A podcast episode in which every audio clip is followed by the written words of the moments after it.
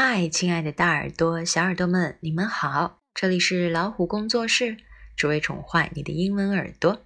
我是大米。冬天到了哦，大家是不是超爱吃一锅熟，或者是热辣辣的火锅呢？大米是习惯吃点米饭的人，所以不管吃什么，都会来点米饭。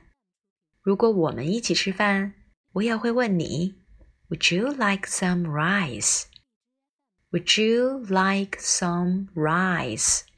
那这句话里面我们用了 some rice，来看看发音部分吧。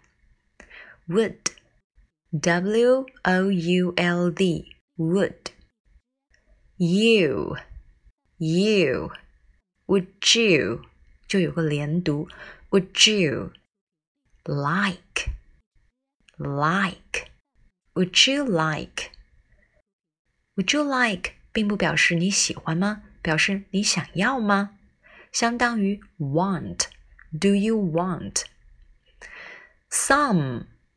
这里别忘了有一个闭口的鼻音，还有一个小开口音。some some rice i space e i rice would you like some rice 哈 如果你想把 rice 换成其他的，当然也是 OK 的。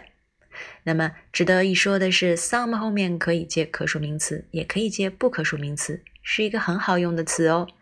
比如说，Would you like some water？Would you like some oranges？你看，是不是这句话就让我们学会了好多表达？那这就是我们今天要学的。Would you like some rice？你想吃点米饭吗 ？OK，What's your answer？如果你的答案是好的，那么你就可以说 Yes, please. Yes, please. 如果不呢？No, thank you. No, thanks.